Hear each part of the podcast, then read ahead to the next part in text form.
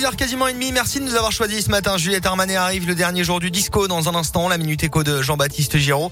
La météo du jour et puis l'actu avec vous, Colin Code. Voici le journal complet de ce 11 mars. Bonjour. Bonjour Alexis, bonjour à tous. Et à la une de l'actualité, le deuxième jour du sommet européen à Versailles au sujet évidemment de la guerre en Ukraine.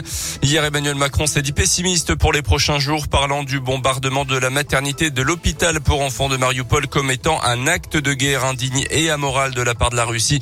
Le raid de l'armée de Vladimir Poutine a fait au moins trois morts, dont une fillette. Vladimir Poutine devra répondre de ses actes devant la justice internationale, a même affirmé hier le chef de la diplomatie européenne.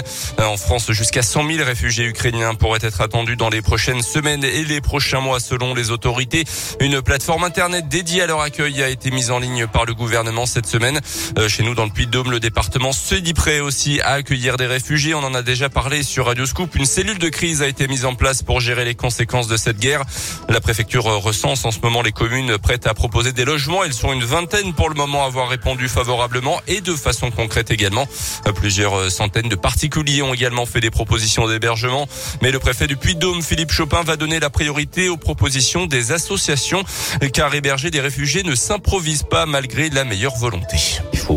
Effectivement saluer cet élan de générosité, mais je, je, préviens les gens, il faut faire attention parce que accueillir une famille 24 heures sur 24 pendant un temps indéterminé, par définition, c'est lourd à porter. Il n'y a pas que le fait d'héberger les gens, il faut les nourrir, il faut les véhiculer, il faut inscrire les enfants à l'école. Il y a tout un aspect social qui est important parce que ce sont des gens qui arrivent de zones de guerre, qui sont traumatisés. Nous, on est plutôt sur l'institutionnel. On fournit un, un package, si vous voulez, avec des assistantes sociales, avec une, un suivi médical, avec un suivi pour les enfants, avec un suivi psychologique et puis bien entendu toutes les aides auxquelles les gens peuvent avoir droit qu'un particulier ne va pas connaître.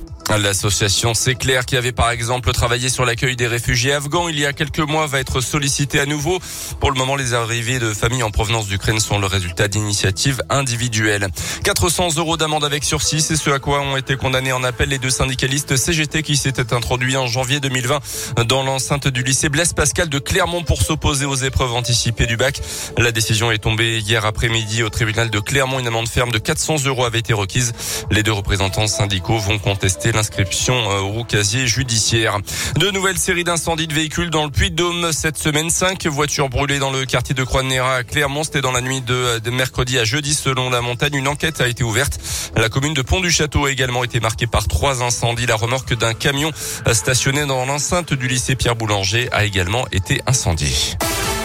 Les sports avec en basket de la Pro B ce soir un déplacement de la Jave chez l'avant-dernier du championnat Nantes. Déplacement également chez la Lanterne Rouge. Cette fois-ci, ça sera à Rouen mardi prochain. Deux équipes également obligées de gagner pour espérer se maintenir en Pro B. Du rugby avec le tournoi destination. Ce soir, la France invaincue jusque-là poursuit ses rêves de Grand Chelem. Au Pays de Galles, c'est à partir de 21h sans Damien Penaud. Le joueur de l'ASM est forfait pour cette rencontre. Il est positif au Covid. Et puis du cyclisme avec le Paris-Nice victoire hier de l'Américain. McNulty en solitaire en Ardèche. Le Belge Wout van Aert, vainqueur du contre-la-montre dans l'Allier cette semaine, a lâché prise dans la dernière montée, cède son maillot jaune de leader du général à son coéquipier, le Slovène Primoz Roglic.